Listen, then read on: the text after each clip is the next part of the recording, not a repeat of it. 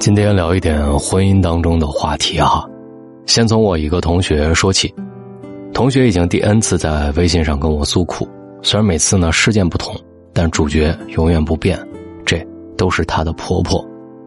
Y 结婚已经十来年了，老公的家庭条件一般，无力给他们购置新房，而他们夫妻俩的收入也不足以在沿海这个城市购房，于是从结婚的第一天开始，他们就和公婆住在一起。公婆的房子三室一厅，为了他们结婚。把东边的大卧室给他们让出来，装修好了，给他们做的新房。当初友情饮水饱，外没有任何不满。虽然对于和公婆同住，心有点发虚，但也明白现实情况就是这样。虽然他也渴望有属于自己的小家，但是知道无法立刻实现，只能等到以后有钱了再说。结婚第一年，由于是新媳妇儿，彼此都有点陌生感，相互。也都收敛着自己，所以虽然有点拘束，但相处的还可以。结婚三年时，双方都已经相当熟悉了，当初的不好意思渐渐褪去，双方开始表现出真实的自我。外的不满，也就是从那个时候开始慢慢萌芽的。和大多数八零后一样，外操持家务的能力很有限。房间鲜少有干净整洁的时候，不是扔满了衣服，就是东西乱放。而她的婆婆却是李家的一把好手，喜欢把家里家外收拾得井井有条。看见外夫妻的狗窝，非常不满，经常在他们上班之后跑过去帮他们打理房间，并且对外的这种脏乱颇有微词。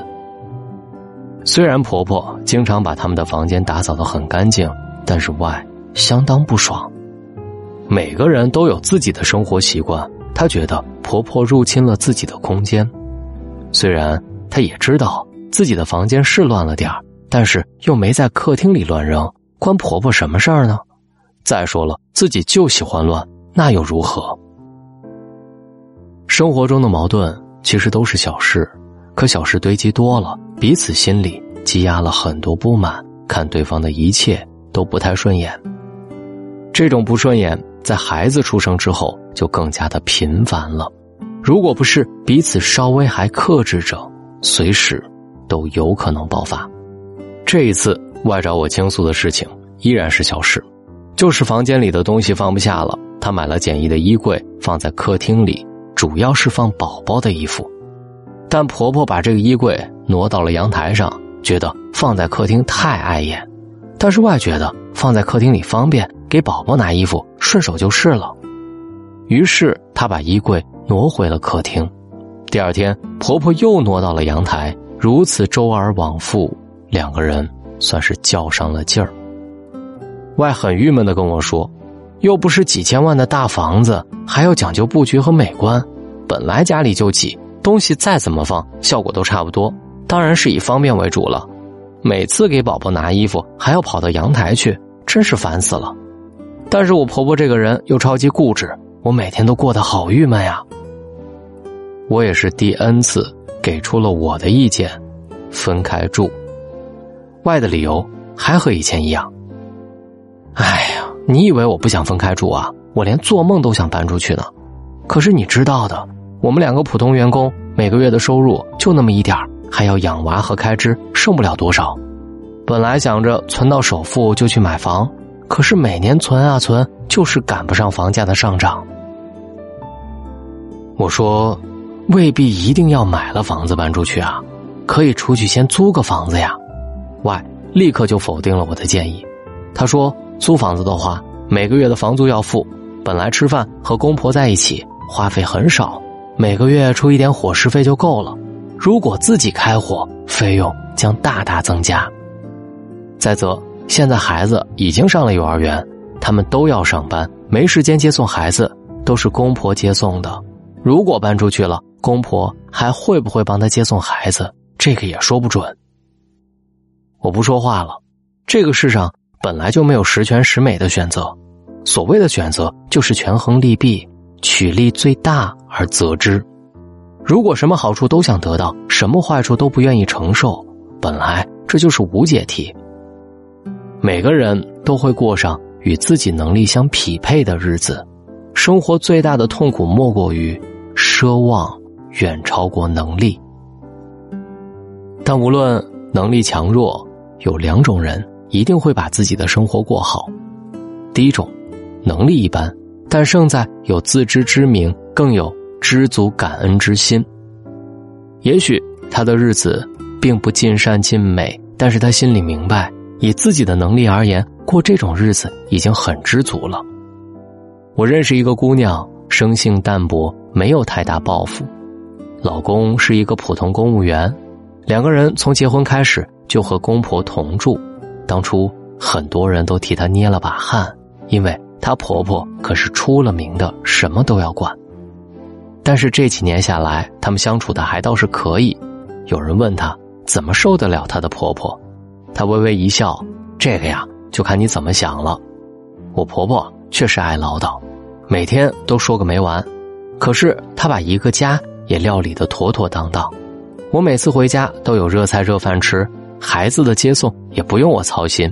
她喜欢说就让他说嘛，而且哪有什么人是完全合你心意的呀？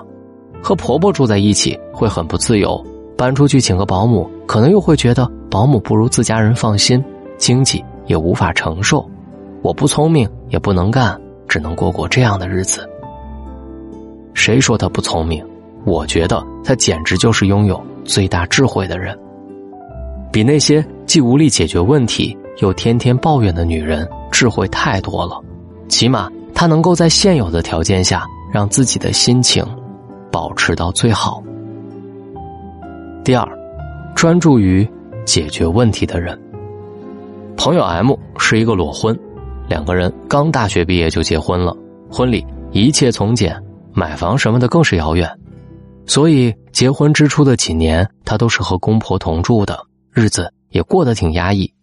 倒不是说公婆有多为难人，毕竟是两代人，又没有血缘关系，习惯不同，观念不同，很难做到亲如一家。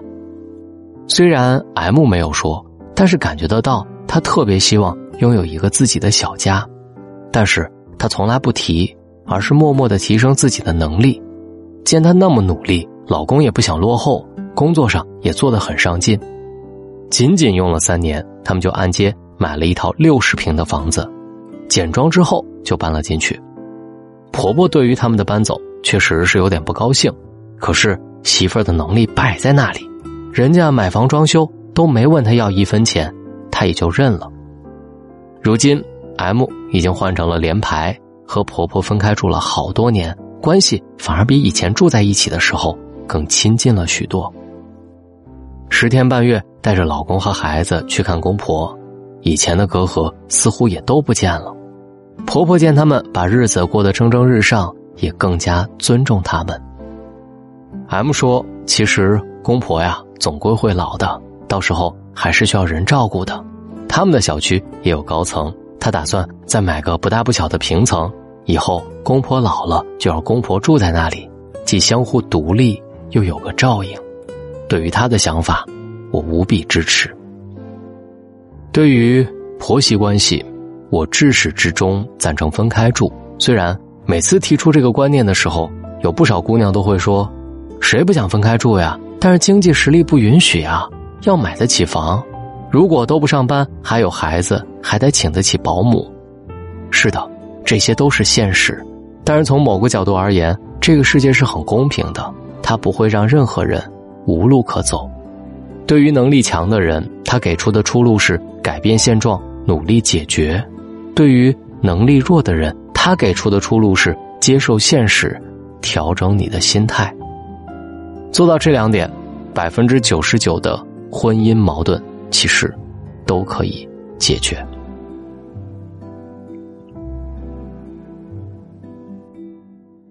在这篇文章当中，有一句话我特别的赞同：每个人都会过上与自己能力相匹配的日子。